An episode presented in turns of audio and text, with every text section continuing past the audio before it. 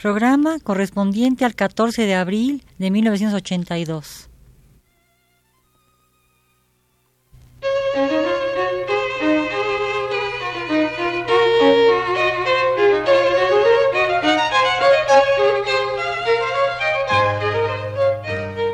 Divergencias. Programa a cargo de Margot Glantz.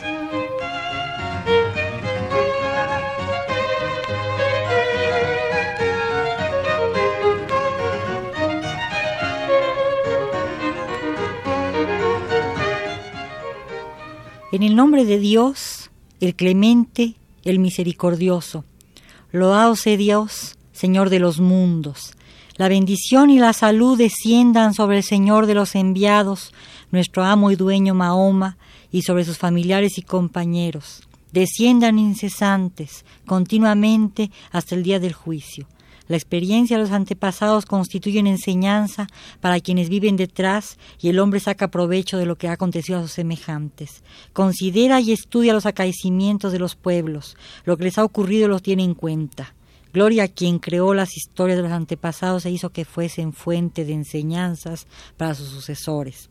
Entre esas historias se incluyen las narraciones que se llaman las mil y una noches y todas las cosas extraordinarias y refranes que contienen.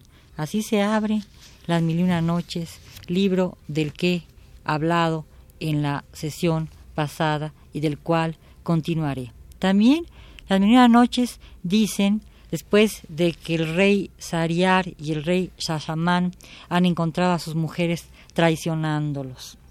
No te fíes de las mujeres, no des crédito a sus promesas. Su contento o su enfado depende de su sexo te demuestran falso cariño. La perfidia está en el interior de su traje. Ten presente la historia de José y defiéndete de sus engaños. ¿O es que no sabes que el demonio sacó a Adán del paraíso por su causa?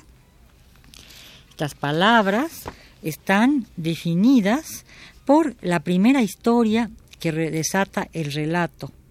El sultán, Shahriar, como habíamos dicho la vez pasada, aliviado al ver que el genio gigante es engañado por su mujer, constata con ese ejemplo que hasta en el reino de lo sobrenatural se marca la fisura, es decir, la fisura del poder. En ese reino donde habitan los poderosos genios del aire, suspendidos entre los reyes y las nubes, señalando al cielo donde gobierna Alá omnipotente. Shahriar inicia el regreso, y ya en palacio reinscribe su poder en la punta de la espada, desflorando, como se dice, cada noche a una doncella y decapitándola a la mañana siguiente, derramando así, doblemente, su sangre, hasta que llega Sharazad, dispuesta a sacrificarse por sus hermanas, rescatando su cuerpo y el de ellas por medio del relato.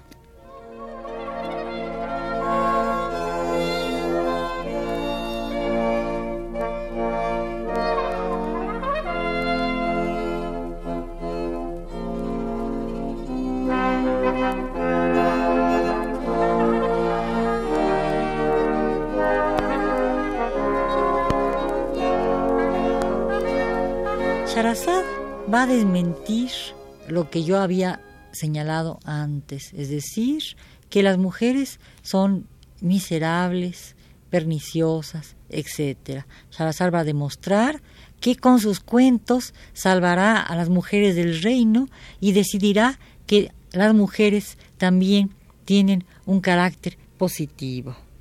Sharazad se sacrifica por sus hermanas y se, sacrifica rescatando su cuerpo y el de sus hermanas, como decía yo, por medio del relato. Sharazad permanece viva porque de su boca manan los relatos con la misma fuerza con que hubiera manado la sangre de haber sido degollada, dejando en suspenso el acto mismo de enterrar que se concentra en la figura del visir, su padre, portando el sudario bajo el brazo imagen reforzada, cuando éste intenta disuadir a Sharazad contándole la fábula del labrador que conoce el lenguaje de los animales y el peligro de muerte en que se encuentra por revelar su secreto a su mujer. La inserción de una fábula donde los animales hablan y entienden el lenguaje de los hombres, y donde solo un humano conoce ambos lenguajes, puede incitar a la joven al silencio, porque es mediante la conservación del secreto que el protagonista de la fábula se mantendrá vivo.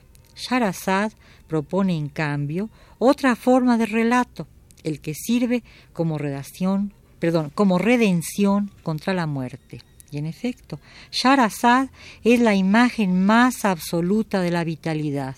Es un ser que se prodiga y habla por todas sus bocas, pues por la primera da luz todos los relatos y por la segunda pare todos los cuerpos que el sultán engendra en ella.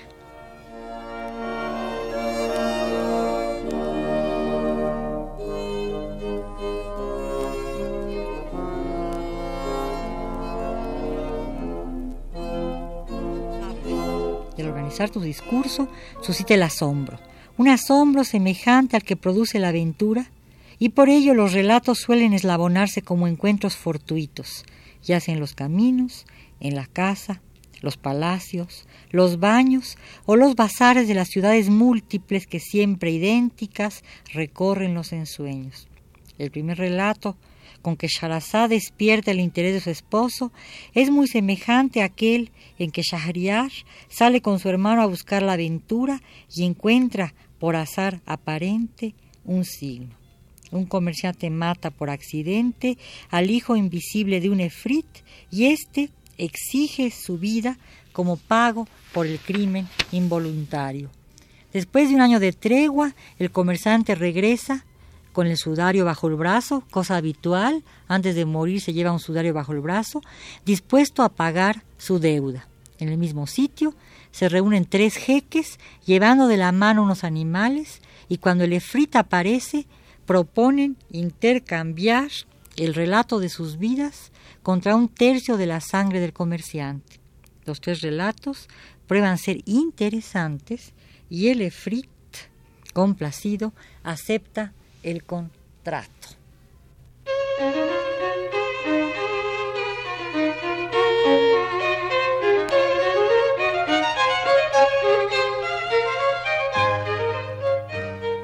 Divergencias Programa a cargo de Margot Glantz. Muchas gracias. La próxima semana continuaré hablando las mismas noches y agradezco la colaboración técnica de Abelardo Aguirre y de Rosa Marta Jasso.